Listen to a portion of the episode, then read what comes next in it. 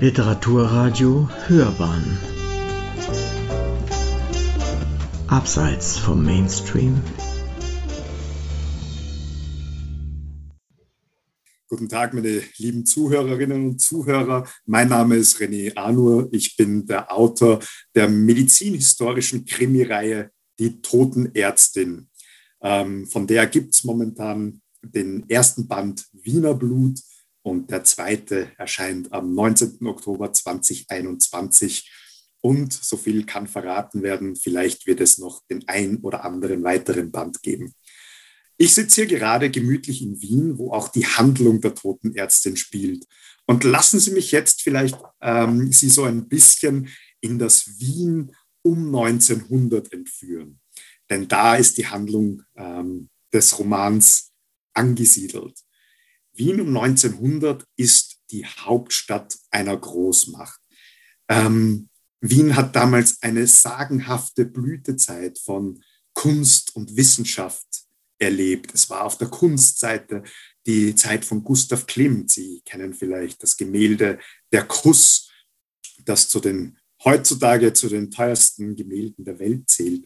Oder ähm, in der Wissenschaft war es die Zeit von Sigmund Freud, der die Psychoanalyse begründet hat. Ähm, auch in der Medizin war man prominent dabei, zum Beispiel durch Karl Landsteiner, der zum ersten Mal äh, die verschiedenen Blutgruppen des Menschen charakterisiert hat und viele, viele mehr. Wien hat damals bereits zwei Millionen Einwohner gehabt und es hat sich auch gesellschaftlich viel getan. Vor allem im Bildungsbürgertum sind zum ersten Mal die Frauen so richtig in den, Mittel, äh, in den Mittelpunkt gerückt. Sie haben ähm, Ausbildung erhalten, wenn man sich das leisten konnte und haben hier wirklich auch erstmals ähm, wirklich für ihre Rechte sich eingesetzt und gekämpft. Es gab damals sehr prominente Frauen in Wien, wie zum Beispiel Alma Mahler, die ja selbst auch Komponistin war.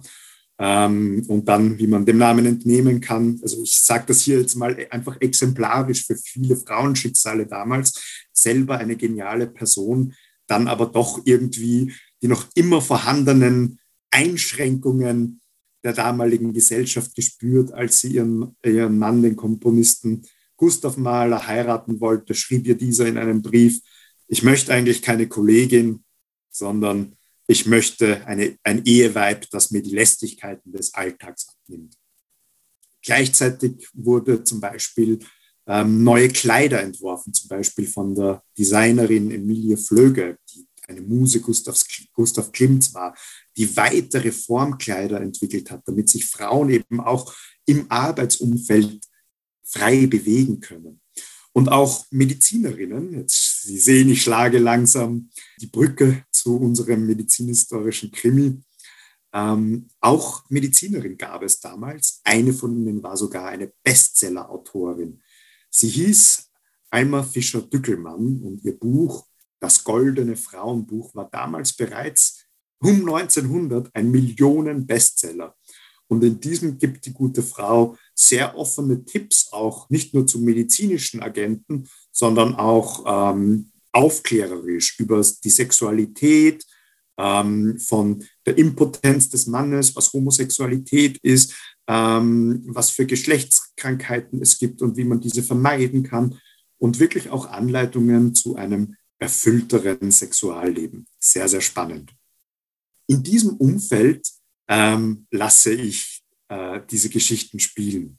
Es geht um eine junge Medizinerin, Fanny Goldmann, die aus äh, kleinbürgerlichen Verhältnissen stammt. Und Fanny hat keinen größeren Traum, als Gerichtsmedizinerin zu werden. Sie möchte gerne die Geschichte der Toten erzählen, weil diese sie nicht mehr selber erzählen können. Und äh, muss dabei natürlich gegen verschiedenste Widerstände ankämpfen. Ähm, warum Gerichtsmedizin und Wien ein besonderes Verhältnis haben, kann ich Ihnen vielleicht auch kurz erzählen. Wien war damals wirklich sowas wie ähm, das Zentrum der Kriminalistik und der forensischen Medizin. Da gab es einige Jahrzehnte davor eine große Brandkatastrophe, die das so ein bisschen eingeleitet hat. Da hat das Wiener Ringtheater gebrannt, sind über 1000 Menschen umgekommen.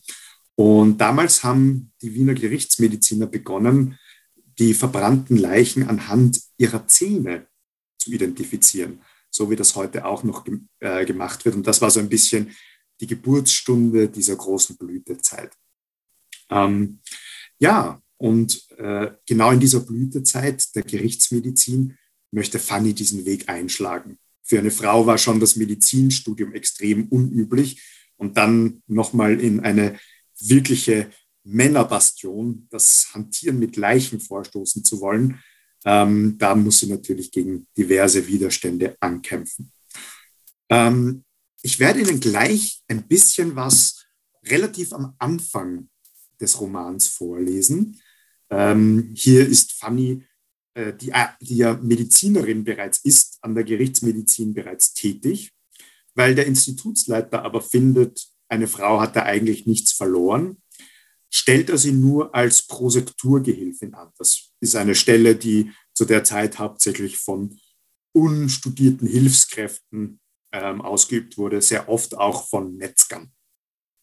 Ähm, trotzdem ist Fanny glücklich, dass sie endlich quasi ihren Traum leben kann und kämpft halt darum, dass sie von, von der, der Person, die die Instrumente reicht oder äh, Berichte schreibt, wirklich dann auch zu der wird, die selber Obduktionen durchführen kann.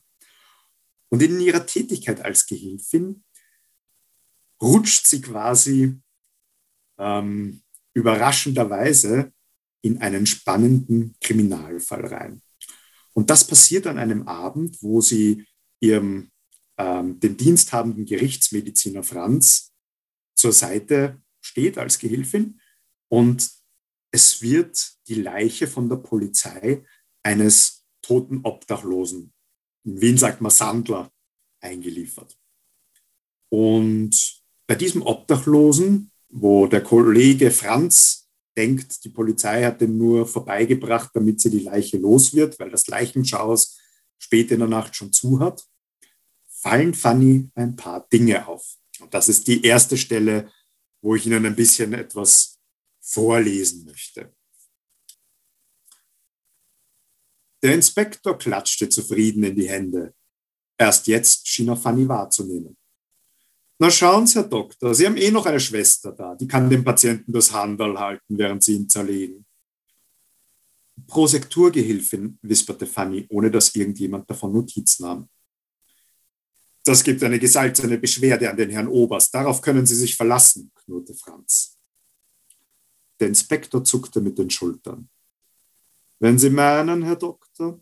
Aber der Herr Oberst hat die Obduktionsanforderung ja selbst unterschrieben. Er deutete auf das Stück Papier in Franz Hand. Todesursache unklar, Fremdverschulden nach eigenem Ermessen abklären. Das ist ein toter Sandler, sonst nix, herrschte Franz ihn an. Hat sich vermutlich zu Tode gesoffen. Bestimmt ein armer Mensch, aber sicher kein Mordopfer. Im Stadtpark konnten wir ihn ja wohl kaum sitzen lassen, meinte der Inspektor und streckte sich. Und das Leichenhaus sperrt erst morgen wieder auf. Fanny huschte hinter den beiden Streithähnen vorbei und warf einen Blick auf den toten Mann. Der Alkohol- und Pissegestank war in seiner unmittelbaren Nähe kaum zu ertragen. Der Mann schien im besten Alter gewesen zu sein, doch sein Mantel wirkte zerschlissen und er trug keine Schuhe. Wahrscheinlich hatten ein paar andere Obdachlose sie ihm ausgezogen, bevor die Polizisten seine Leiche entdeckt hatten. Franz hatte recht. Das hier sah wirklich nicht nach Fremdeinwirkung aus. Keine klaffende Wunde, keine gebrochenen Gliedmaßen, zumindest nicht, soweit man das im angekleideten Zustand erkennen konnte. Fannys Blick saugte sich an den Zehen des Toten fest. Sie runzelte die Stirn. Heißt das, wir kriegen jetzt jede Leiche, die irgendwo auftaucht? hörte sie Franz hinter sich schimpfen, aber sie nahm es kaum wahr. Rasch griff sie nach der Hand des Obdachlosen. Dieser Mann war noch nicht sehr lange tot. Der Arm ließ sich noch gut bewegen. Seine Finger fühlten sich durch die Kautschukhandschuhe hindurch klamm an. Fanny schüttelte den Kopf, während sie sich die Hand genauer besah. Aber wieso? Jedenfalls machen wir den Kerl nicht auf. Der geht morgen schnurstracks ins städtische Leichenhaus. Na, Hauptsache, wir haben keine Scherereien mehr mit dem. Die Polizisten hatten sich ihre Trage genommen und standen schon wieder in der Tür. Herr Doktor, sagte der Inspektor. Schwester, er bedachte Fanny mit einem schiefen Grinsen und tat, als würde er seinen Helm lüften. Wir lassen uns selbst raus. Für eine Weile standen Fanny und Franz reglos da, horchten auf die Schritte der Polizisten, ihr Lachen, das ferne Geräusch der Tür. Franz' ganze Gestalt schien zu beben. Er stieß ein Knurren aus und wischte eine der blutverschmierten Blechschalen vom Sektionstisch. Als wenn unsere Arbeit ein Witz wäre. Er bückte sich und hob die Schale auf. Franz? Fanny biss sich nervös auf die Lippe, als er sich ihr zuwandte. Könntest du? Ich glaube, ich habe was gefunden. Er rührte sich nicht von der Stelle und stützte sich am Tisch ab. Was? Hat der tote Sandler vielleicht eine Verkühlung? Ich weiß nicht, aber bring ihn in den Leichenraum. Ich lasse ihn morgen abholen. Aber so schau doch. Sie hob einen Arm des Toten. Und? Die Fingernägel. Ich weiß nicht, was du meinst. Sie sind sauber und geschnitten. Fanny nickte zu den nackten des, Füßen des Toten. Die Zehennägel auch, obwohl er keine Schuhe trägt. Ich glaube vielleicht. Ich weiß, du willst immer irgendwas finden. Aber diese feinen Polizeiinspektoren haben uns nur als Ersatzleichenschau benutzt. Lass den armen Mann tot bleiben, der hat es eh nicht gut gehabt im Leben. Aber er kann doch niemandem mehr erzählen, was mit ihm geschehen ist. Er hat nur noch uns, um herauszufinden, dass er auf die allernatürlichste Weise krepiert ist. Und der Geruch? Na, der ist grauslich. Na und? Sicher hätte er auch lieber auf einem parfümierten Kissen geschlafen, wenn er gekonnt hätte. Ich, ich schlafe auf keinen. Egal. Ich meine, da stimmt was nicht. Zuerst dachte ich, er riecht nach Alkohol und Urin. Aber ich glaube, das ist Pferdeurin, Franz. Ja und? Vielleicht hat er kein anderes Pläsier gekannt, als sich Tag und Nacht die Nägel zu schneiden und sich in Pferdepisse zu wälzen. So geht's eben zu. Jetzt bring ihn nach hinten. Aber keine Widerrede, Fanny. Du machst hier sauber. Ich rufe dir inzwischen einen Wagen vom Kutschenstand. Ist schon nach zehn. Und wenn ich, ich bin hier der Mediziner. Und ich habe Nein gesagt.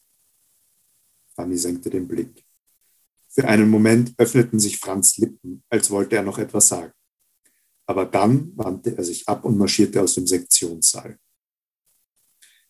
Aber ich bin doch auch Medizinerin, sagte sie, als wäre er noch da, um es zu hören. Fanny bringt also den Toten nach hinten und fügt sich scheinbar in ihr Schicksal, obwohl sie den dringenden Versta äh, äh Verdacht hat, dass hier etwas nicht stimmt. Später verlässt sie das Institut und geht zu der Kutsche hinüber, die Franz ihr gerufen hat. Wohin, gnädiges Fräulein? fragte der Kutscher mit heiserer Stimme. Er stieg vom Kutschbock und öffnete ihr die Tür. Fanny seufzte und schlang ihren Mantel um sich. Sie konnte nach Hause fahren. Vielleicht ist Papa noch wach, dachte sie, und ich kann mit ihm eine warme Suppe löffeln und ihm von meinem Tag erzählen. Morgen war Samstag und sie würde nicht am Institut sein, wenn sie den Obdachlosen abholten. Im Leichenhaus würde er nur kurz bleiben. Wenn sich niemand meldete, kam er in ein Armengrab. So ging es eben zu. Eine weitere Geschichte, die nie erzählt werden würde. Oder? Ein gefährlicher Gedanke. Und es war verboten. Aber sie hatte mittlerweile doch schon bei einigen Obduktionen zugesehen. Vielleicht könnte sie. Nein, nein, es gab zu viel, was sie nicht wusste. Und sie war nur eine Prosekturgehilfin, ein besseres Dienstmittel für die Herren Doktoren. Wenn jemand dahinter käme. Der Kutscher räusperte sich. Wird Ihnen nicht langsam kalt, Fräulein?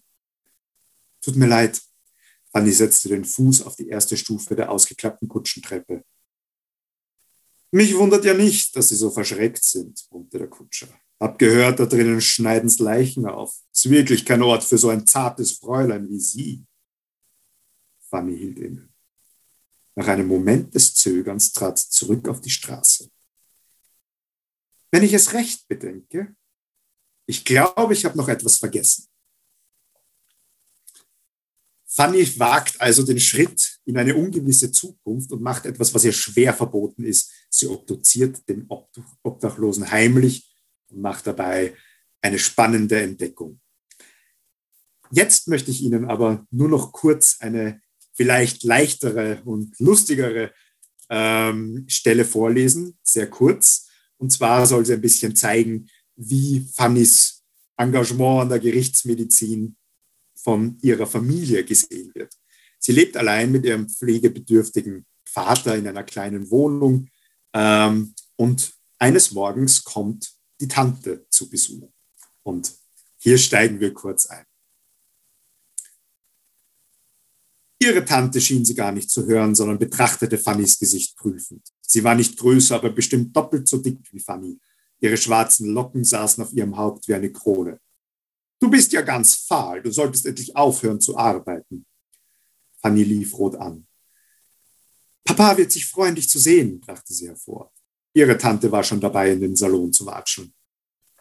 Ich habe dir eine Einladung zum Jungdamenkränzchen des jüdischen Kulturvereins zukommen lassen. Die musst du wohl verlebt, äh, verlegt haben, sagte sie, ohne sich zu Fanny umzudrehen. Leopold, rief sie dann und breitete die Arme aus, als sie Fannys Vater erblickte. Sofort war sie über ihm und drückte ihm einen Schmatzer auf die Wange. Mein lieber Bruder, wie geht es dir? Fannys Vater zuckte ob der übertriebenen Lautstärke zusammen. Weißt du, Tante Agathe, er hört wirklich, ich weiß genau, was er braucht. Geldbeutel? Tante Agathe drückte seine Schulter und ließ sich dann mit einem Seufzer, Seufzen auf Fannys Platz nieder, wobei ihr weinrotes Seidenkleid über den Stuhl wogte. Möchtest du einen Kaffee, Tante? fragte Fanny. Natürlich, Liebes. Fanny trollte sich in die Küche, um ein neues Gedeck zu holen. Als sie durch die Tür linste, sah sie, wie Tante Agathe eine frische Semmel auf Fannys Teller legte. Bekommst du denn auch genug zu essen? fragte sie ihren Bruder überlaut und extra langsam. Du siehst viel zu dünn aus. Fanny schüttelte lächelnd den Kopf, nahm noch eine Tasse von dem Porzellanservice aus dem Geschirrschrank und brachte sie ihrer Tante. Übrigens, Agathe zupfte an Fannys Ärmel. Etwas Marillenmarmelade klebte in ihrem Mundwinkel. Ich habe meine liebe Schwägerin Amalie besucht. Sie lässt dich grüßen. Sie löffelte sich schlagobers in den Kaffee, bevor Fanny ihr fertig eingeschenkt hatte. Ich musste ihr einfach von der Begegnung mit ihrem Sohn in der Stadt erzählen. Du hast Cousin Schlomo getroffen? fragte Fanny neugierig. Sie hatte seit Jahren nichts mehr von ihm gehört. Schlomo? Fanny, Tan Fannys Tante schnalzte mit der Zunge, als ob er sich noch so nennen würde. Er arbeitet jetzt als Maskenbildner am Burgtheater und dort kennt man ihn nur unter dem Namen François. Amalie und dein Onkel schämen sich zu Tode. Sie sah Fanny an und schien, sich auf ein, und schien auf einen Sturm der Entrüstung zu warten. Eine Schande. Nicht wahr, Leopold? Hm, brummte Fannys Vater. Fanny räusperte sich. Das stelle ich mir sehr aufregend vor. Und es gibt kein Theater mit mehr Renommee. Seine neue Aufgabe passt zu ihm, wenn ich mich recht erinnere. Fanny hatte sich schon öfter gefragt, was aus ihrem Cousin geworden war. Wie geht es ihm denn? Ihre Tante beugte sich über den Tisch und senkte ihre Stimme zu einem Flüstern. Sein Mantel war violett. Sie lehnte sich wieder zurück, als wäre das Antwort genug. Was soll's? Wie geht es dir, Fanny? Was gibt es Neues? Am Institut ist viel zu tun. Gestern habe ich Papalapap. Ich meine doch nicht diese Leichenklinik. Ich meine sonst. Sonst, wiederholte Fanny. Äh, später treffe ich mich mit Tilde Waring zum Tee. Ausgerechnet. Dieses Mädel ist nicht ganz bei sich. Es wundert mich, dass sie noch nicht überfahren wurde. Tante, Fanny, Kind, kannst du mir nicht den Gefallen tun, dich manchmal auch mit normalen Menschen zu umgeben? Vorsichtig stellte Fanny ihre Kaffeetasse ab. Du meinst damit, sie mich normaler machen? Ihre Tante wischte sich das Schlagobers von den Lippen.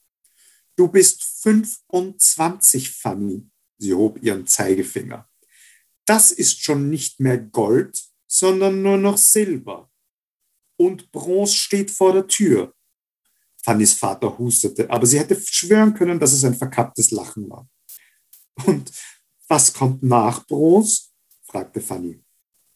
Ihre Tante starrte sie mit todernster Miene an. Dann lehnte sie sich zurück und wies auf ihre überbordenden Rundungen. Das, erklärte sie mit Grabesstimme. Vielen Dank, das war's von der Lesung. Heute habe ich nicht vor mir direkt in der in Schwabing, sondern am Telefon in einer Zoom-Sitzung den Herrn René Anur und er ist ein Autor aus Wien und er hat geschrieben Die Totenärztin. Das wird wohl eine kleine Serie werden. Das, der erste Band ist Wiener Blut. Herzlich willkommen hier bei uns, äh, Herr Anur. Ich freue mich, dass Sie da sind. Vielen Dank. Ich freue mich natürlich auch auf alles, was wir heute besprechen werden. Ich springe mal direkt ins Geschehen. Warum lesen Ihre Leser Ihre Bücher? Ich glaube, einerseits, weil sie sich wirklich über den medizinhistorischen Hintergrund freuen. Also vor allem in dieser Krimiserie gibt es ja wirklich einfach ein bisschen was auf ganz mühelose Weise mitzubekommen, wie es damals in der Medizin ausgesehen hat.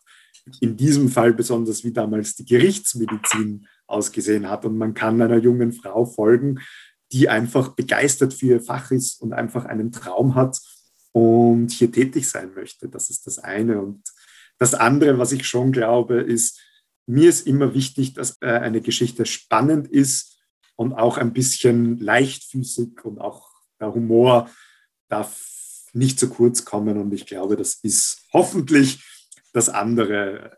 Wien zu Wien gehört immer auch so ein bisschen ein morbider Schmäh, so sagen wir das in Wien, also eine Art, mhm. ein bisschen schwarzer Humor. Und man kann hier auf sehr leichte, spannende Weise einfach in die damalige Zeit, das Jahr 1908, eintauchen, was eine sehr spannende Zeit in der Wiener Geschichte war. Damals war Wien wirklich Weltstadt und in Kunst und Wissenschaft ganz vorne dabei. Und ich glaube, das, das ist ein sehr reizvolles Setting, um Geschichten zu erzählen. Der erste Band ist ja nun schon eine Weile auf dem Markt und äh, da gibt es sicherlich von Ihrem Verlag schon mal ein bisschen Statistik. Wie sieht denn der Verlag das, wenn er Ihnen das mitteilt oder die Daten hat? Wie nehmen die Österreicher, die Wiener das auf? also ziemlich gut tatsächlich, ah, weil, weil es das hat mich selber tatsächlich ein bisschen überrascht, weil ein bisschen zum, zum, zur Wiener Volksseele, wenn man das so sagen darf, gehört eigentlich, dass man die Heimat gar nicht, nicht so offiziell wirklich gut finden darf. Ja. Also man muss immer so ein bisschen so sagen, so, naja, es passt eh oder ja, ist eh okay oder also es ist passt schon, sagt man in Wien. Ja, ja, verstehe. Das ähm, haben wir ja hier bei uns auch in, in, in Bayern. Ja.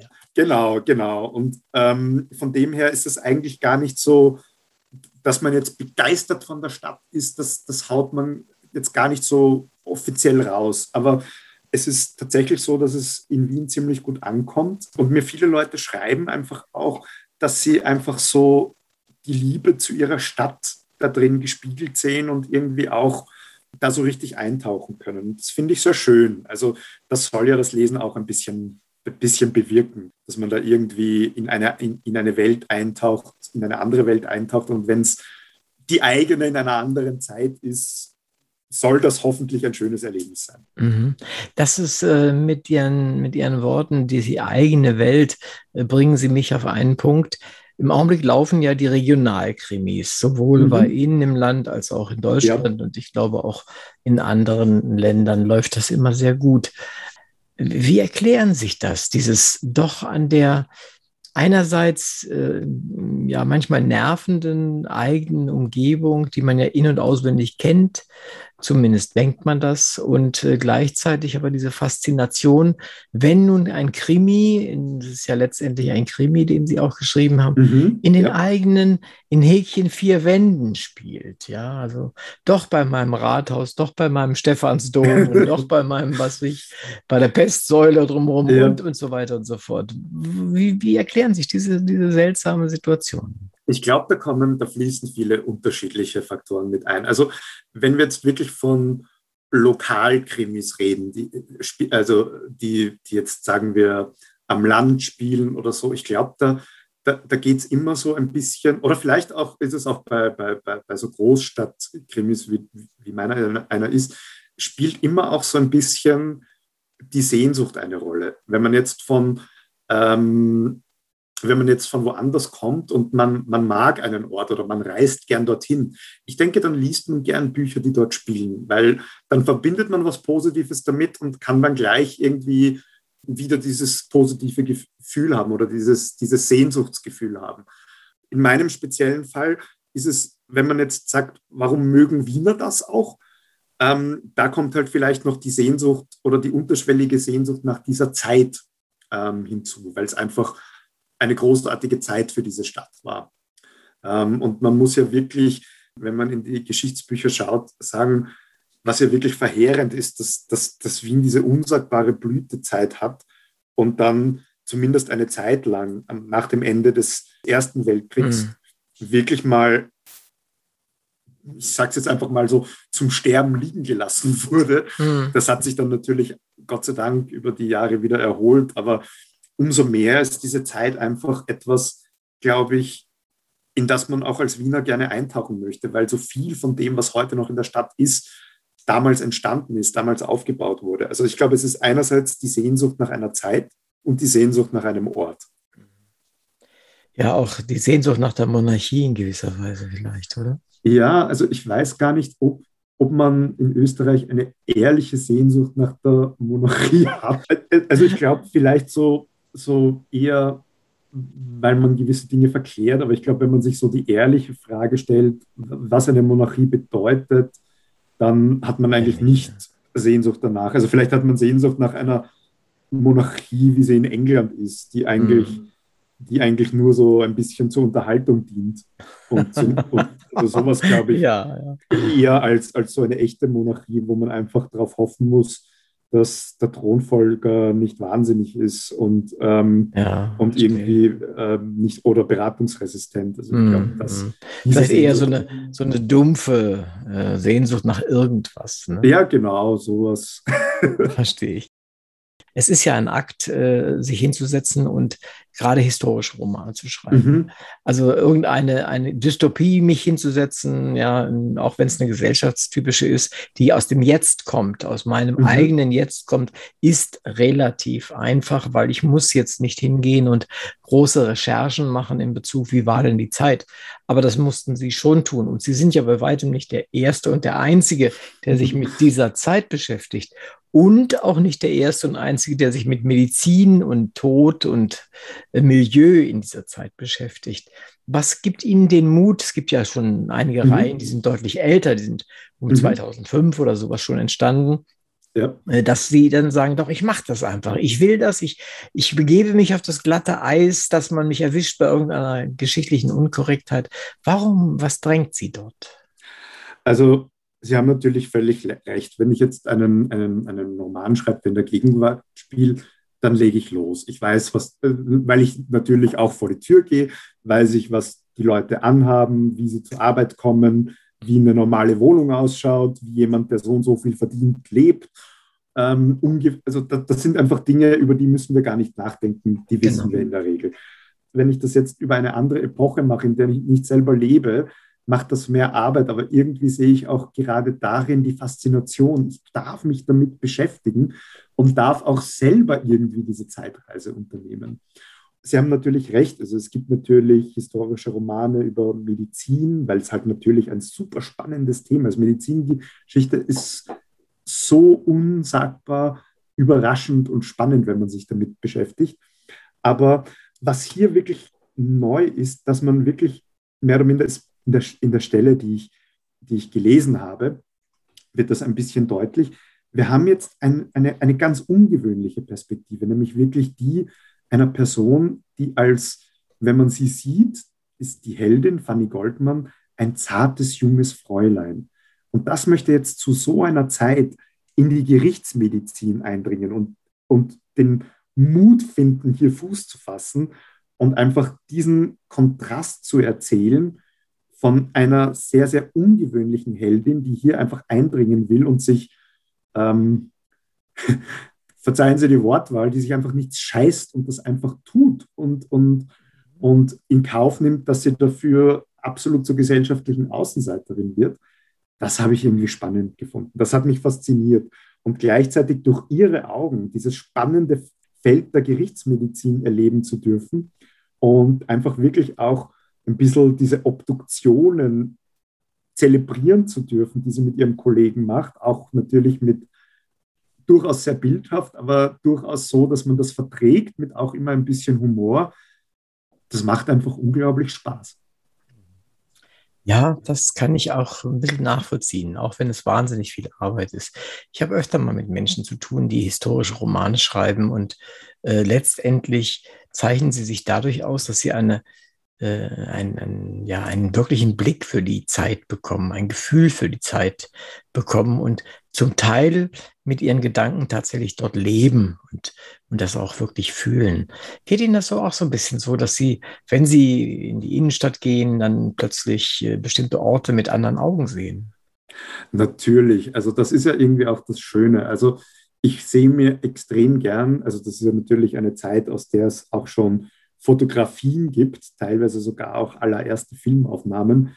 Und sowas sehe ich mir wahnsinnig gern an und, und versuche dann, wenn ich wirklich an die Orte gehe, wo es einfach noch so aussieht wie damals, das so ein bisschen gedanklich drüber zu projizieren und, und dann so ein bisschen, also ich fände das so toll, wenn ich, wenn ich einfach einen, einen wirklich physischen Spaziergang in dieser Zeit unternehmen könnte und mir wirklich alles in aller Ruhe anschauen zu können, wie die zuhören könnten, wie die, könnt, wie die Leute reden, was sie für Meinungen haben etc. Das geht natürlich nicht. Aber genau das möchte ich den Leserinnen und Lesern zumindest ein Stück weit bieten, so wirklich dieses Dasein und, und, und sich vorstellen können, wie es, wie es ist, da zu sein.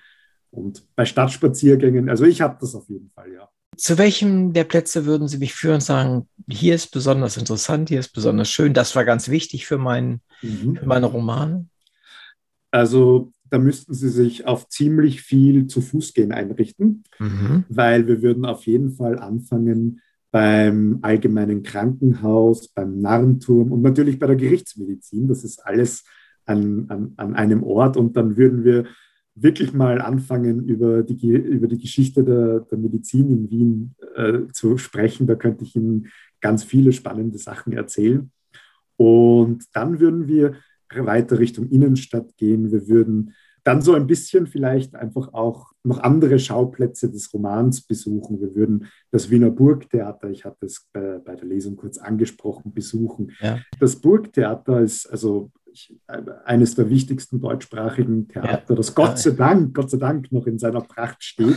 Wir würden dann weiter in den Volksgarten gehen oder den wunderschönen Rosengarten, einen meiner absoluten Der ist schön, da war ich auch öfter, ja. Dann würde ich Ihnen, dann würde ich Ihnen ein gewisses Rohr zeigen, durch das ähm, Rosenduft ins Burgtheater gelangen sollte. Aha, das hört Und sich interessant an. Und ähm, ich werde Ihnen zumindest von oben zeigen, wo unten Tunnel bestanden haben und teilweise noch immer bestehen, mhm. die die Innenstadt unter, ähm, unter Kellern, also in Wien gibt es extrem viele interessante Tunnel und Gänge.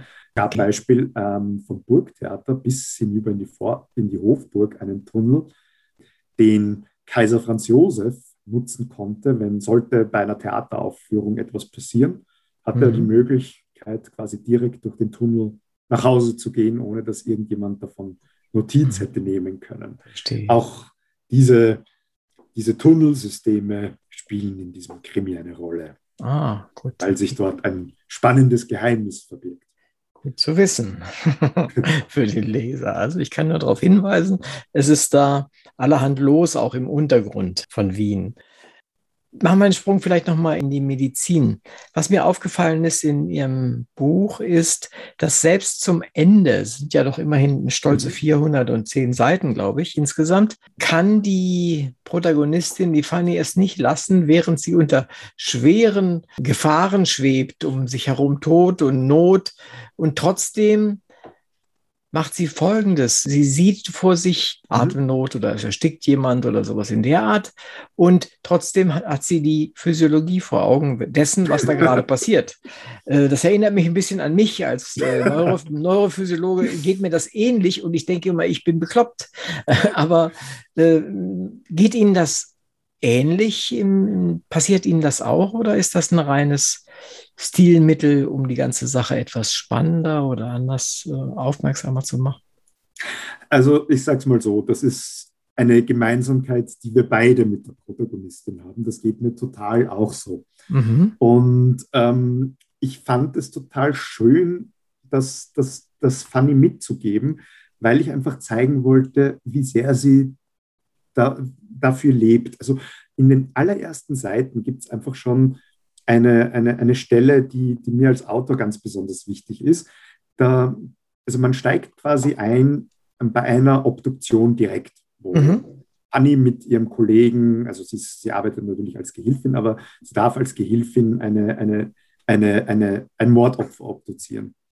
Und der Gerichtsmediziner Franz nimmt sehr, sehr beiläufig das Herz und drückt es ihr in die Hand. Ja, ich erinnere und mich. Sie, und sie ist einfach von diesem Herzen so begeistert und, und kann einfach nicht anders als zu sagen, wunderschön, weil mhm. in ihren mhm. Gedanken all die tollen Funktionen des menschlichen Herzens ablaufen wie ein Film und sie das einfach begeistert. Also sie ist dahingehend einfach auch untypisch, weil ihr liegt halt nichts an Juwelen und auch nicht besonders viel an, daran, wie man sich herrichtet und wie man hübsch ist.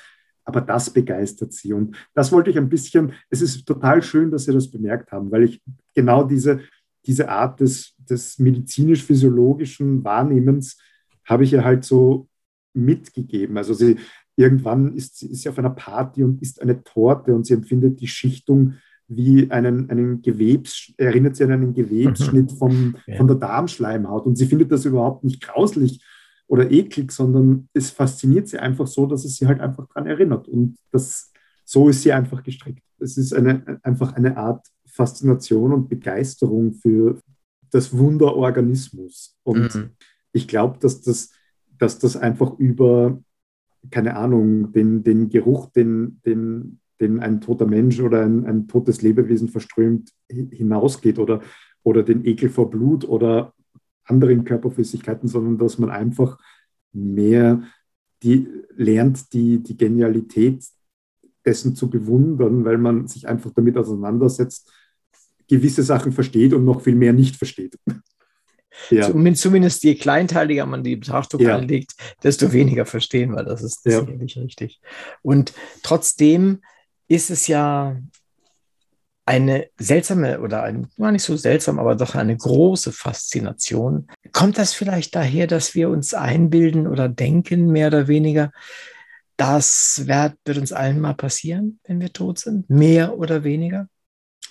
Ich weiß nicht. Ich glaube eher, dass man genau das in dem Moment ausblendet, dass man, mhm. das, dass man das selber mal, dass man das selber mal so enden wird sondern eher, dass man einfach wirklich das Bedürfnis hat. Ich glaube, Menschen haben generell das Bedürfnis, eine Geschichte zu erzählen. Und wenn man jetzt, also die Gerichtsmedizin be, be, befasst sich natürlich hauptsächlich mit, mit Mordverdacht, aber sie entspringt ja irgendwie oder ist sehr, sehr verwandt der Pathologie, wo es auch, auch ohne Fremdeinwirkung einfach extrem stark darum geht, die Geschichte zu erzählen. Also man muss herausfinden, woran ist dieses Tier, dieser Mensch gestorben und warum? Was hat sich im Körper abgespielt? Und das ist etwas, das Verlangen, das einfach zu tun oder zu können, ist aus meiner Sicht extrem menschlich. Also wir, wir finden uns, glaube ich, sehr ungern mit der Ungewissheit ab und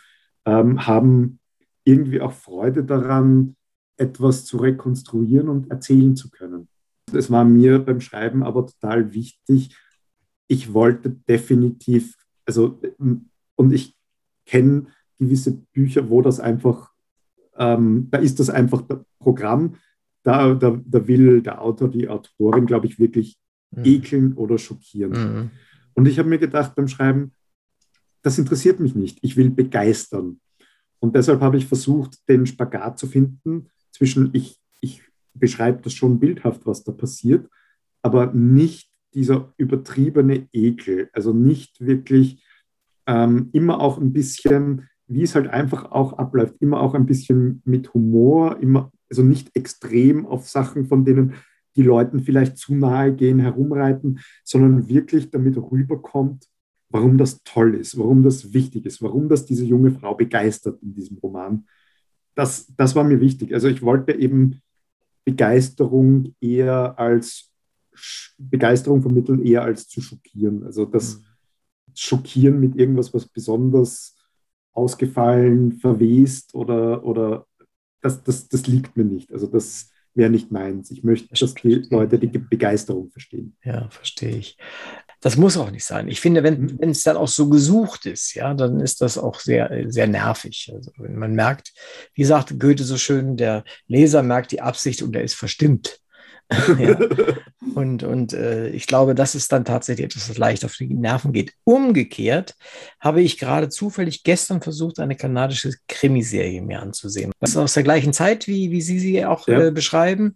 In etwa jedenfalls Kanada sind wir nicht ganz so fit, wie, wie um die Zeit dort aussah, aber äh, das muss ungefähr die gleiche Zeit sein, nämlich mhm. zu der Zeit war Sir Conan Doyle schon ein alter Herr, der dort aufläuft. Er hatte mhm. seinen, seinen Sherlock schon geschrieben. Dort ist es so, da wurde auch eine Frau obduziert, das zeigten sie auch. Sie war in voller Kleidung. Äh, man hat ihr irgendwie das Mieder einschließlich des Brustkorbs aufgeschnitten und, und dann okay. hat man aus dem Rückenmark irgendwie eine Kugel entfernt. Und das alles in völlig bekleidetem Zustand. Ja. Würden Sie sowas für eine Verfilmung Ihres Romans auch nur in Erwägung ziehen?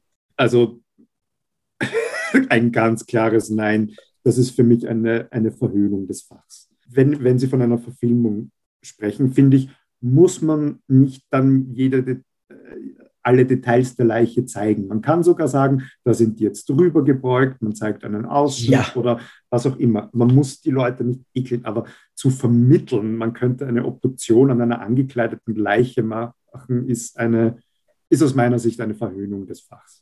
Ja, also ähm, was, weshalb ich das anspreche, das hat ja eigentlich gar nichts mit Ihnen zu tun, aber indirekt dann doch, weil vielleicht steht ja morgen schon jemand vor der Tür und sagt, ich mache dann eine Krimiserie draus. Ja? Netflix hört vielleicht unser, unser Gespräch und sagt, jo, das machen wir. Und ich würde es Ihnen wünschen, auf der einen mhm. Seite. Auf der anderen Seite, glaube ich, muss man höllisch aufpassen, dass es nicht zu einer ähm, wie soll ich sagen, ähm, Schau der Kostüme wird, ja, und äh, dabei gleichzeitig auch noch, das ist ja mit Amerika und Kanada zum Teil ja. wirklich so, vor lauter Prüderie äh, können sie ja keinen Menschen mehr zeigen, ob ein Mann oder Frau ist. Ja, so ungefähr. Ja. Also und da muss man genau. aufpassen. Ja.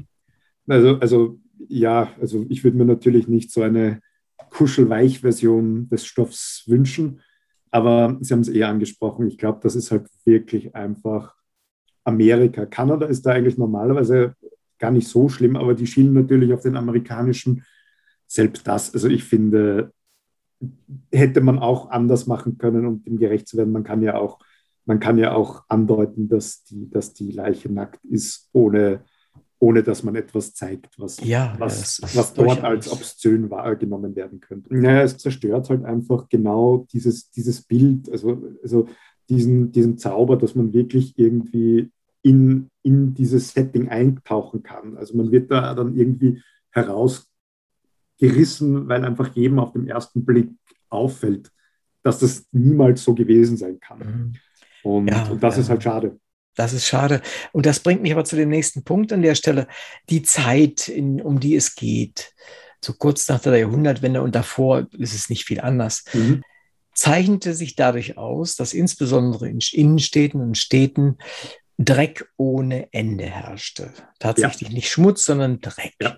Äh, es gab selbst Menschen, die, die auf, das, auf sich hielten und auch Mittel hatten einigermaßen, selbst die waren nicht sauber in unserem mhm. Sinne sauber. Ja. Wie sind Sie mit dem, wie sind Sie damit umgegangen, um da irgendwie was von rüberzubringen? Zuerst einmal um die, um die, um die Jahrhundertwende in Wien war tatsächlich jetzt nicht mehr so schlimm wie jetzt zum Beispiel noch 100 Jahre davor. Also, aber in, in Wien ja. in die Zeit gab es durchaus schon zum Beispiel öffentliche Toiletten und, und teilweise auch, also oft nicht in der eigenen Wohnung, aber immerhin am Gang Wasserklosetts mhm. und so. Das war, schon, das war schon durchaus relativ verbreitet. Natürlich war die Hygiene trotzdem nicht so, wie wir das heute kennen. Aber für die Leute war das halt dann einfach auch der Alltag. Also deshalb wollte ich bewusst auch nicht jetzt die Figuren herumrennen lassen und sie die ganze Zeit zu bemerken, wie viel Dreck da ist oder wie es da jetzt stinkt, weil mhm. für die das einfach die Normalität war. Als Leserin oder Leser bekommt man einfach mit, schon immer wieder, wie riecht es da jetzt? Wie riecht es zum Beispiel, wenn man das macht? Wie riecht vielleicht auch diese Person? Aber es wird nicht so, wenn wir das aus, mit, aus unserer heutigen Perspektive schreiben, wird das, merke ich oft, dass das ein bisschen überzeichnet wird, weil wir mit unserem Auge drauf schauen. Ja, genau. Ich, ich möchte aber gerne die Perspektive von damals ähm, den, den, den Leuten mitgeben. Und für die, für die Leute, die in der Zeit gelebt haben, war das einfach nicht so grauslich, sondern einfach die Normalität. Ja, sicher. Und äh, ich meine, an einer Stelle, äh, ich, äh, wir als sehr natur- und bioverbundene mhm. Menschen können darüber gut reden, über Filzläuse. ähm, äh, ich denke mal, Sie haben völlig recht an der Stelle und das muss man nicht thematisieren, aber das schwingt hier und da mit. Wir täten uns schwer, mit einer, überhaupt einem, dann damit kommen wir gleich in bessere Gegenden, nämlich zu ihrem Personal. Ähm, wir täten uns schwer, mit einem dieser Menschen, die Sie beschreiben, intim zu werden, so ad hoc jetzt gar nicht das in letzter Konsequenz, sondern einfach nur ihnen nahe zu rücken, ja, und mal eben äh, äh, den ersten Kuss auszutauschen. Wir aus unserer Perspektive, genau wie Sie es ja. beschrieben haben, würden da uns schwer tun, bis, bis zum Thema gar nicht mehr tun, ja, weil wir völlig anders sozialisiert sind, völlig anders aufgezogen sind. Und weil man natürlich auch ähm, weiß, wie, wie, wie verbreitet damals ähm, verschiedene sexu sexuell übertragbare Krankheiten Beispiel, einfach, ja. einfach, waren und dass man auch einfach noch nicht die Mittel hatte, sie, sie effektiv zu behandeln. Das, das kam einfach erst, das war noch in den Kinderschuhen. Ja, ähm, ich weiß nicht, in mancher Hinsicht ist vielleicht Unwissenheit besser. Ja, vielleicht, sollte, vielleicht sollte man noch sagen, warum, wo, warum Sie gerade die Filzläuse angesprochen haben. Die Sicher. spielen im Roman eine vielleicht sogar durchaus etwas witzige Rolle, was genau. vielleicht auch mal ein, ein, ungewöhnlicher Zugang dazu ist. Ja, das hat mir auch gut gefallen, deswegen spreche ich es an. Es, es, es, es, gibt sogar, und das werden, Sie, das, das werden mir die, die Zuhörerinnen und Zuhörer wahrscheinlich schwer glauben, es gibt da sogar eine leicht romantisch witzige Szene mit ja, ja, ja, ja, durchaus. Darauf sollten Sie hinweisen auch und deswegen habe ich das auch gefragt. Kommen wir vielleicht zu Ihrem Personal, egal ob mit oder ohne Filzläusen. ähm, ist es nicht so, dass jetzt etwas provokant, ist es nicht so, dass wenn man irgendetwas macht, was mit Sisi zu tun hat, wie eine untergelegene, äh, untergehobene Hand ist, dass das immer läuft und immer geht? Äh, vielleicht ähm, möchte ich noch kurz erklären. Zu dem Zeitpunkt, wo das Buch spielt, ist die Kaiserin Sissi schon zehn Jahre tot. Mhm. Nichtsdestotrotz nimmt sie in dem Roman, wie sich erst eigentlich ein bisschen später herausstellt, eine, eine gewisse Rolle ein, vor allem die Umstände ihres Ablebens. Und zu Ihrer Frage, ich bin nicht sicher und ich war es mir bis zum Schluss nicht, weil die Leute einfach etwas ganz anderes mit der Person verbinden, als sie historisch tatsächlich war. Und ich, ja.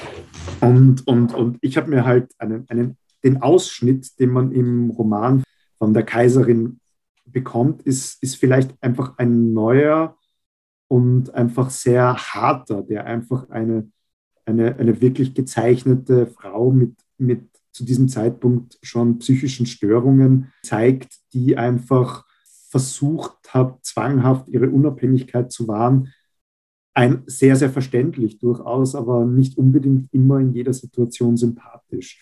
Und mein Gedanke war, vielleicht bewirkt so eine Darstellung tatsächlich auch ein bisschen das Gegenteil. Verstehen Sie, was ich meine? Also man hat mhm. einfach dieses Bild dieser atemberaubend schönen Frau vor sich, die einfach lieblich ist, die, die natürlich spielt noch immer dieses 50er Jahre Bild der Sissi-Filme da auch mit.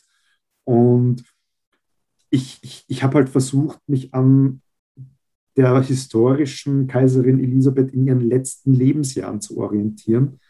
Und die ist den Leuten, glaube ich, gar nicht so präsent. Und ich weiß nicht, ob die Leute das sogar so sehr mögen, dieses Bild zu bekommen. Ich glaube, es, also ich glaube tatsächlich, die, die, die Leute, von denen ich mir auch wünsche, dass ihnen dieses Buch gefällt, die schätzen das auch. Die wollen ja quasi einfach auch irgendwie einen, einen durchaus realistischen Blick und, und, eben, und eben nicht die, die, äh, die Sonntagnachmittags Weihnachtsprogrammfilmversion davon. Und, und ich glaube, genau das kann auch gut unterhalten. Ob das ein Boost für das Buch gewesen ist, ich glaube, diese Antwort werde ich, werd ich nie geben können. Mhm. Aber es ist immer noch einen zweiten Booster drin, nämlich äh, den Klimt, den guten Herrn, äh, mit seinen wunderbaren Bildern. Äh, ist er zufällig reingewandert oder hatten Sie von vornherein die Absicht, das entsprechend so aufzubauen? Also ich hatte tatsächlich, ähm, Klimt wird im zweiten Band ähm, eine große Rolle spielen. Aha. Ich kann vorwegnehmen, er wird da sogar äh, physisch auftreten. Ah. Und ähm, das habe ich geplant und einfach, weil ich einfach ein großer, großer Verehrer seiner Kunst bin. Also mhm. ich, ich, kann, ich kann in diesen Gemälden versinken und wollte sie daher in diesem, in diesem zweiten Band einfach zelebrieren und auch die Entstehung eines bestimmten Gemäldes besonders zelebrieren. Das ist einfach meiner eigenen, meiner eigenen Liebe zu diesen Bildern geschuldet. Mhm dann ist, wenn besonders viel äh, eigenes Blut drin ist, dann wird es ja auch meistens sehr schön, muss man sagen. Also das hoffe ich. ähm, erscheint ja erst in, in, in mehr als einer Woche. Mhm. Ja, ich bin gespannt, also tatsächlich, wie es wird. Wir können auch gleich noch, wir springen vielleicht, ja. wenn es Ihnen recht ist, auch gleich nochmal rüber in den zweiten Band. Mhm. Er steht ja direkt vor der Tür und wir haben es nur knapp verpasst mit unserer Sendung jetzt, mhm. äh, dass wir es nicht mehr darüber, nicht, nicht wirklich intensiv drüber sprechen können. Aber vielleicht noch so ein paar kleinere ähm, Bemerkungen zu, zum ersten Band. Möchten Sie den Hörern etwas über Maître François erzählen? also ähm, ist eine Figur, die ich extrem gerne habe, weil, weil sie sich irgendwie, weil ich immer, das, das hört sich komisch an, wenn, wenn, das, ein, wenn das ein Autor sagt, aber ähm, ich bin immer selbst überrascht, was, was diese Figur für schlagfertige Antworten hervorbringt. Im Prinzip ist es Fanny, Maître François, ist Fannys Cousin Schlomo, der ähm, bei seiner Familie in Ungnade gefallen ist weil er sich anstatt die gut laufende Konservenfabrik zu übernehmen, eben den Beruf des Maskenbildners zugewandt. Immer sehr flamboyant gekleidet daherkommt und sich kein Blatt vor dem, vor, vor dem Mund nimmt und einfach der personifizierte Skandal ist, so kann man das einfach sagen. Gleichzeitig aber Fanny sucht dann wieder, weil sie einfach in, einer, in ihrem Kriminalfall ähm, auf seine Hilfe zählen möchte, sucht dann wieder den Kontakt zu ihm und er wird halt zu einem sehr, sehr engen Freund und Verbündeten für sie und einfach jemanden, der aus meiner Sicht einfach auch unglaublich witzig und, und charmant sein kann. Das macht sicherlich auf der einen Seite neugierig, auf der anderen Seite passt es aber auch in den Roman hinein, äh, der ja doch etwas anderen Persönlichkeiten, als man das normalerweise so, so kennt. Vor allen Dingen, man muss aufpassen, heutzutage sind solche Typen normal, aber zu der Zeit, die Sie beschreiben, ist das durchaus nicht so gewesen. Ne? Genau, und das ist natürlich ähm, ein, ein, irgendwie auch so, so, so die, die, die, Konfliktsituation oder ein bisschen auch die, der Kampf dieser Figur, der da halt irgendwie um Akzeptanz ringt und sie eigentlich nur in seinem Theaterjob quasi hat. Ich habe über kaum eine Figur außer über die Protagonistin selbst so viel positives Feedback von Leserinnen und mhm. Lesern bekommen als über diese, weil die einfach so als unglaublich ähm, sympathisch und gleichzeitig aber auch irgendwie verletzlich wahrgenommen wird. Ich glaube, bei vielen Leuten, die das Buch lesen, wird durch diese Figur irgendetwas in Schwingung versetzt und das finde ich ganz schön. Es lohnt sich, dem, dem nachzuspüren und zu sehen, was sie sich da haben einfallen lassen. Mhm. Sie bringen ja den, ähm, den eigentlichen Fall des ersten Buches Wiener Blut bringen sie ja zu Ende. Also mhm. es ist also nicht so, dass man jetzt mit, äh, mit, dem, mit der Suche nach irgendwelchen Tätern mhm. auf der Strecke bleibt. Aber trotzdem haben sie einen brutalen Cliffhanger da reingehängt. ja, der ist schon ziemlich heftig.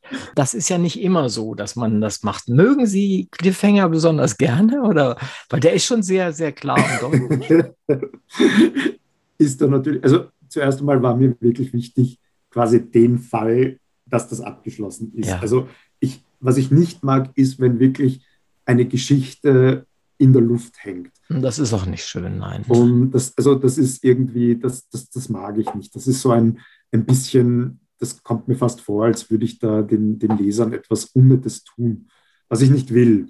Ja. Ähm, warum ich trotzdem Cliffhanger mag, wenn das alles gegeben ist, also wenn quasi die Handlung, die Geschichte in sich abgeschlossen ist, um, mache ich das trotzdem gern, weil ich einfach finde, dass das, wenn das gut gemacht ist, ist das so ein schönes Instrument, um, um, um die Lust auf das Weitere zu fördern. Also ich, ich, ich, ich musste mich ja zu, zurückhalten. In, in, in Band 2 kann ich vorwegnehmen, gibt es keinen derartigen Cliffhanger, dass ich das nicht da auch mache.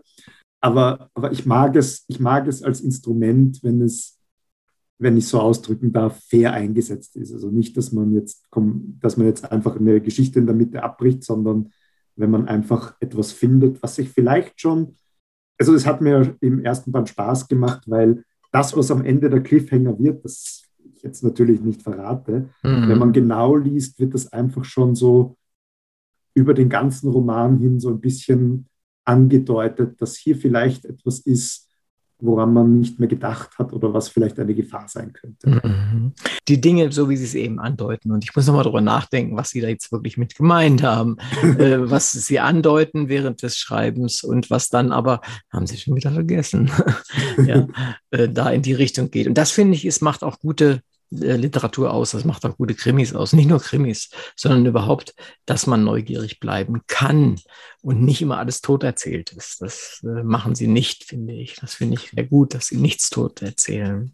Ja, wiss, wissen Sie, da habe ich mal ich, ich, ich, liebe den Film trotzdem, ein ganz anderes Genre, aber ich ja. finde, der ist ein gutes Beispiel für, da wurde etwas zu Tode erzählt.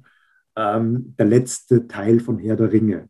Ja, da habe ich, ja. hab ich das Gefühl, und ich kenne natürlich die Bücher, ich weiß, man hat sich da auch dran gehalten, aber da habe ich das Gefühl, ich hätte schon fünfmal vor dem eigentlichen Ende Schluss machen können. Hm, verstehe. Ähm, und, und da hatte ich das Gefühl, da, da, da geht dann irgendwie ein bisschen so hinten raus die Luft aus, wenn ich dann immer noch einen draufsetze und es noch mehr weiter zu Ende erzählen hm. möchte. Und das, soll auf keinen Fall, das soll auf keinen Fall passieren. Nee. Also den Tatort aufräumen sozusagen, ne? Das ist dann irgendwie genau, äh, genau, lang, das ist eher langweilig. Genau, aufräumen und dann habe ich noch Zeit, um meinen Hobbys nachzugehen und was weiß ich was und ja, alle ja. die Dinge, die man eigentlich als, ja. als Leser gar nicht braucht. Genau. Äh, das bringt uns aber trotzdem zum nächsten Tatort, nämlich in die nächste, in das nächste, nächsten Roman. Goldene ja. Rache heißt er. Ja. Und er äh, kommt ja nun die nächsten Tage raus. Und mhm. äh, ja, mögen Sie uns kurz sagen, um was es geht? Ich werde das versuchen, ohne etwas, ohne etwas zu, zu, zu spoilern. Wir sind ja auch kein investigativer Sender, also insofern bohre ich auch aber ich nach. Denke, aber ich, ich, denke, ich kann das, ich kann das machen. Also ähm, Fanny kommt in Band 1 natürlich in ihren Ermittlungen, ähm, stößt ja auch tief in die Eingeweide der Wiener Unterwelt vor. Und das führt dann in Band 2 dazu, dass sie von einem sehr prominenten Vertreter dieser Wiener Unterwelt erpresst wird und für diese Person unter großen Gefahren äh, Obduktionen äh, durchführen muss. Mhm. Und sie merkt dann, dass, dass diese Person, die sie erpresst und sie und ihre Lieben mit dem Leben bedroht, offensichtlich einen Feind hat, der eben all diese Menschen umbringt, die mehr oder minder zur Gefolgschaft dieses, dieses Unterweltlers gehören. Und so kommt sie natürlich in die, äh, in die Zwickmühle, wie sie sich aus dieser Erpressung befreien kann und sieht, möglicherweise einen, einen Ausweg darin, den Mörder zu finden, dieser, der sich da mit dem Unterweltboss angelegt hat und sich vielleicht sogar mit diesem zu verbünden. Mhm. Damit geht's los. Und ja. was sich dann wirklich dahinter verbirgt, wird sich weisen. Ja, ich bin, ich bin gespannt. Also mal sehen. Äh, ich habe versucht, auch meine Faszination für dieses Thema und für diese Themen, gerade in Wien auch, ähm, darzustellen oder anzusprechen. Kommen wir jetzt vielleicht, wenn es Ihnen recht ist, ein klein bisschen zu dem, der diese Romane schreibt. Ich lese in Ihrer kurzen Vita, es ist tatsächlich nur eine kurze Vita, die mir zugänglich ist, dass Sie Veterinärmedizin studiert haben. Das ist ja, ich bin jetzt mal respektlos, ein überwiegendes Frauenfach. Ja, das stimmt. zu, zumindest, zumindest in Deutschland. Also mhm. bei Ihnen weiß ich es nicht genau natürlich, aber es ist ein Frauenfach. Wie kommen Sie dazu? Also tatsächlich war es so, prinzipiell habe ich mich schon immer sehr für die Tierwelt interessiert. Ich wollte aber irgendwie nicht unbedingt Biologe sein. Also ich wollte nicht unbedingt, also ich habe mich jetzt nicht darin gesehen, dass ich unbedingt in den Urwald fahre und dort, ähm, und dort Forschung betreibe. Und gleichzeitig habe ich mich für Medizin interessiert, wollte aber gleichzeitig gar nicht so unbedingt kranke Menschen behandeln. Dann war das irgendwie so für mich die optimale Synthese, ein ziemlich vielseitiges Studium, mit dem man in ganz, also wenn man das will, kann man natürlich in die, in die Tierarztpraxis gehen, aber man kann damit relativ unterschied, ziemlich unterschiedliche Wege einschlagen. Und das hat mich an dem Studium sehr gereizt. Und deshalb habe ich damals diesen Weg eingeschlagen.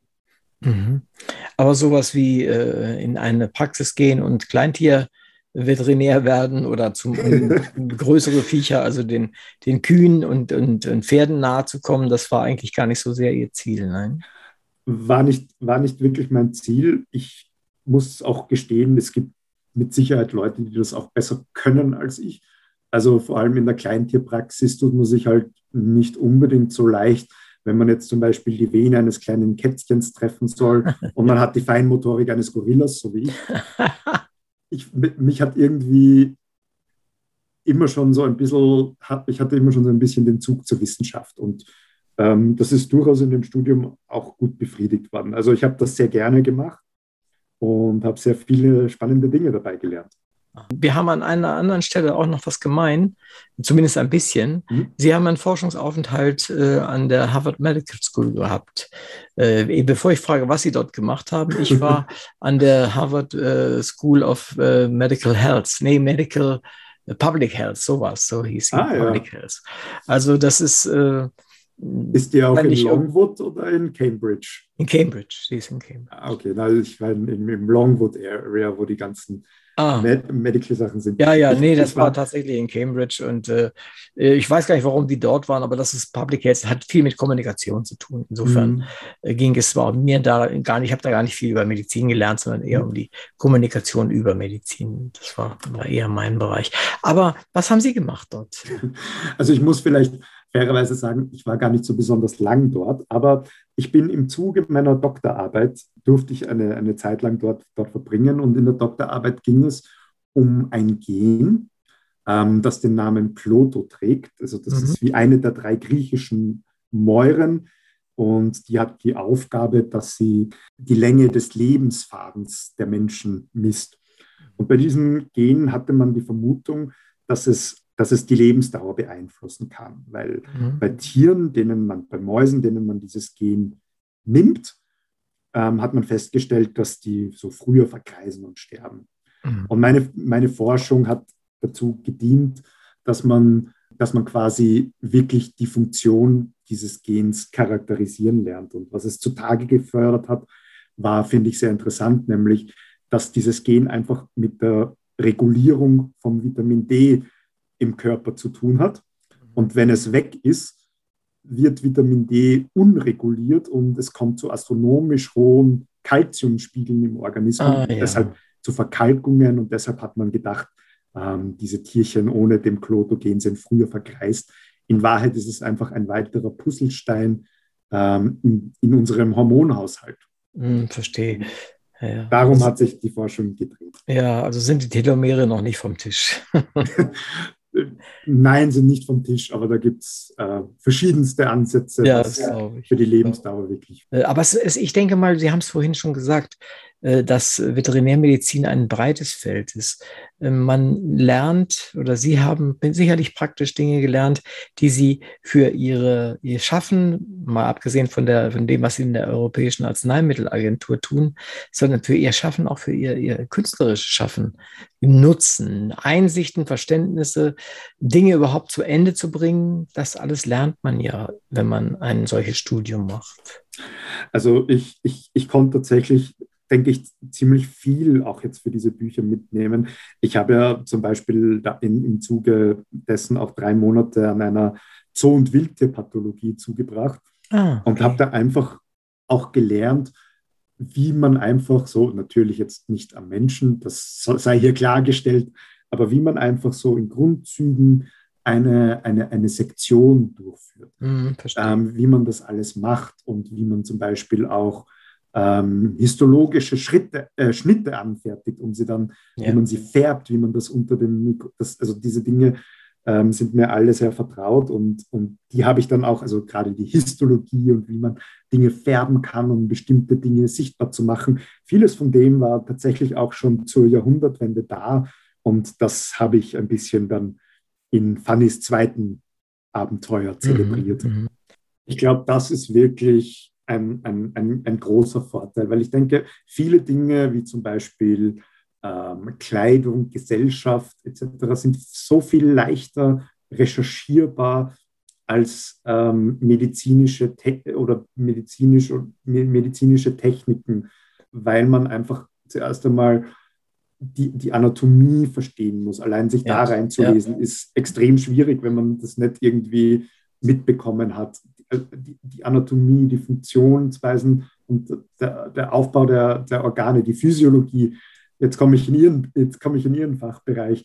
Also ich denke, wenn man da ein gewisses Grundverständnis hat, tut man sich um so vieles leichter, ein, ein Buch in diesem Bereich zu schreiben. Hm, hm, das denke ich auch. Und äh, vielleicht, bevor wir das dann auch langsam abschließen, ähm, wie sind denn Ihre Pläne? Also zuerst mal kann ich eine für mich sehr, sehr schöne Mitteilung machen, nämlich ähm, weil eben die, die, der, der erste Band der Toten Ärztin bei den Leserinnen und Lesern anscheinend ganz gut angekommen ist, wird es, und das darf ich heute erstmals verraten, auf jeden Fall noch zwei weitere Bände geben. Ah, super, gratuliere, das ist schön. Das, das, sind, das ganz hat mich toll. wirklich gefreut. Und ja, also wir werden, wir, wir, werden dann insgesamt vier haben. Und das ist, das freut mich sehr, weil, weil man natürlich halt natürlich in diese Charaktere und das ganze Setting viel investiert und es dann schön ist, wenn man, wenn man das einfach noch weiter auskostet. Ja, na klar. Das ist ähm, das eine und das andere ähm, ist ein viel mehr ähm, Short-Term-Projekt. Davon kann ich ganz kurz erzählen. Ähm, und zwar wage ich mich demnächst auch in den, in den Sachbuchbereich. Ich habe ähm, in meiner Veterinärmedizin-Ausbildung einen, einen Fachzweig belegt, der sich Conservation Medicine nennt. Das, mhm. Im Prinzip geht es da um die Überschneidung zwischen der Gesundheit von ähm, Wild- und Haustieren, Ökosystemen und dem Menschen. Mhm. Und aus dem der Faszination für dieses Thema heraus und auch ähm, generell meinem, meiner Faszination für die Artenvielfalt und die Tierwelt wird es in diesem Sachbuch, das das Arche-Noah-Prinzip heißen wird, darum gehen, welchen, welchen medizinischen Nutzen die tierische Artenvielfalt für den Menschen haben kann. Und ähm, einfach die bahnbrechend spannende Forschung, die momentan stattfindet und die uns einfach zeigt, dass in der Tierwelt wirkliche Schätze verborgen sind, wenn man die, wenn man sie näher erforscht, möglicherweise Hoffnung für Krebserkrankungen, für chronische Schmerzpatienten und noch vieles mehr bieten. Und da lernt man viele spannende Tierarten kennen und welche, welche Geheimnisse sich in deren Organismen verbergen. Also man lernt sehr viele in dem, in dem, Buch, sehr viele verschiedene spannende Tierarten kennen und wie die, auf welche Weise die gerade erforscht werden. Manchmal gibt es eine relativ konkrete Antwort, warum bestimmte Anpassungen möglicherweise einen medizinischen Nutzen für die Menschheit bedeuten könnten. Und manchmal hat man einfach noch nicht den blassesten Schimmer. Ja, das ist, das ist wahr. Ja. Äh, primär steht natürlich, ähm, dass, man, dass man versucht, überhaupt diese, diese Anpassungen für uns wirklich in, nutzbar zu machen. Also manchmal ist man wirklich, wird es wirklich Beispiele geben, wo man schon ein Medikament oder eine Therapie dadurch entwickeln konnte. Mhm. Und manchmal hat man einfach eine Beobachtung, die einen atemlos zurücklässt, wie von gewissen Tierarten, die keine, die keine Tumore bekommen können oder, oder schmerzunempfindlich sind und ja. ähm, ist einfach noch dabei, wie ein neugieriges Kind, das die, die Welt zum ersten Mal erkundet, herauszufinden, wie das denn überhaupt funktioniert. So viel kann ich vorwegnehmen. In einem Kapitel wird man vielleicht die gruseligste Schnecke kennenlernen, die wir auf diesem Planeten haben. Wenn Sie so wollen, ist das auch ein Krimi für sich, ja? also was, die, was die Medizin bzw. Die, die Biologie da liefern kann. In gewisser Weise ja. Und es ist einfach schön, ähm, ich finde es halt einfach schön, vielseitig zu arbeiten ja. und dann gleichzeitig aber auch die, die Verwandtschaft zu erkennen. Denn ich, also natürlich beim Schreiben komme ich ja wirklich aus, diesem, aus dem Romanbereich und mache das irrsinnig gerne und habe jetzt einfach festgestellt, dass auch ein Sachbuch erzählt werden will. Ähm, Unbedingt, und, ja. Und das war für mich eine, eine ganz besondere Erkenntnis. Also es, es unterscheidet sich gar nicht so sehr. Richtig, und ja. wie man vielleicht glaubt. Es ist eigentlich immer so im Leben, dass wir, wir wollen gerne eine, wir haben ein Bedürfnis nach Geschichten. Ja. Und einfach, wem werden Sie eher zuhören? Jemanden, der trocken Fakten runter, runterratscht oder jemanden, der irgendwie es schafft, in einem Vortrag Ihnen eine Geschichte dazu zu erzählen, Ganz das irgendwie genau. greifbar zu machen, Sie ja. irgendwie da hineinzuziehen. Also das, das ist in der Belletristik und im Sachbuchbereich, glaube ich, genau gleich. Also äh, einfach, man, man, man, man soll es, man soll sich bemühen, es einer Leserin und einem Leser schön, schön zu erzählen. Also man soll sich wirklich anstrengen für die Person, die dann das Buch in die Hand nimmt und, und einem dieses Vorschussvertrauen gibt, dass man, dass man das gerne lesen wird. Das war jetzt aber, wenn Sie so wollen, wie abgesprochen, ein wunderbares Schlusswort von Ihnen. Und ich darf noch ganz kurz zusammenfassen. Wir, ich habe gesprochen und es war ein tolles Gespräch von meiner Seite aus mit René Anur. Die, wir haben gesprochen über, im Wesentlichen jedenfalls, über die Totenärztin mit dem ersten Band mit Wiener Blut. Erschienen ist es im Rororo. Und ähm, was er eben gerade gesagt hat, nämlich das Erzählen. Ich habe das Buch auch gelesen. Ich kann nicht jedes Buch richtig lesen, das ich äh, bespreche hier in dieser Sendung, aber das habe ich gerne gelesen und ich habe es auch gelernt gelesen und es hat mir viel Freude gemacht. Ich bedanke mich ausdrücklich A für das Lesen, dass ich das lesen durfte und B für dieses wunderbare Gespräch und ich freue mich auf die nächsten Bücher und dass wir uns vielleicht mal auf einer Melange oder sowas in, in Wien treffen. Vielen herzlichen Dank, dass Sie da waren, Herr Anwalt. Vielen Dank von meiner Seite. Es hat mir extrem viel Spaß gemacht. Ich habe das Gespräch sehr genossen und also die Melange, das, ist ja, das steht ja schon fest. Also das, das, das, jetzt müssen Sie auch kommen und das einlösen. Das mache ich gerne und ich freue mich drauf. Danke nochmal, dass Sie hier waren und äh, ja, bis zum nächsten Mal, sage ich dann. Hoffentlich, Eben, ebenso. Vielen Dank. Danke, ciao.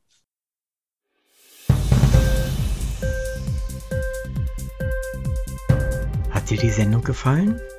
Literatur pur, ja, das sind wir. Natürlich auch als Podcast. Hier kannst du unsere Podcasts hören. Anchor, Spotify, Apple Podcast, iTunes, Google Podcasts, radio.de und viele andere mehr.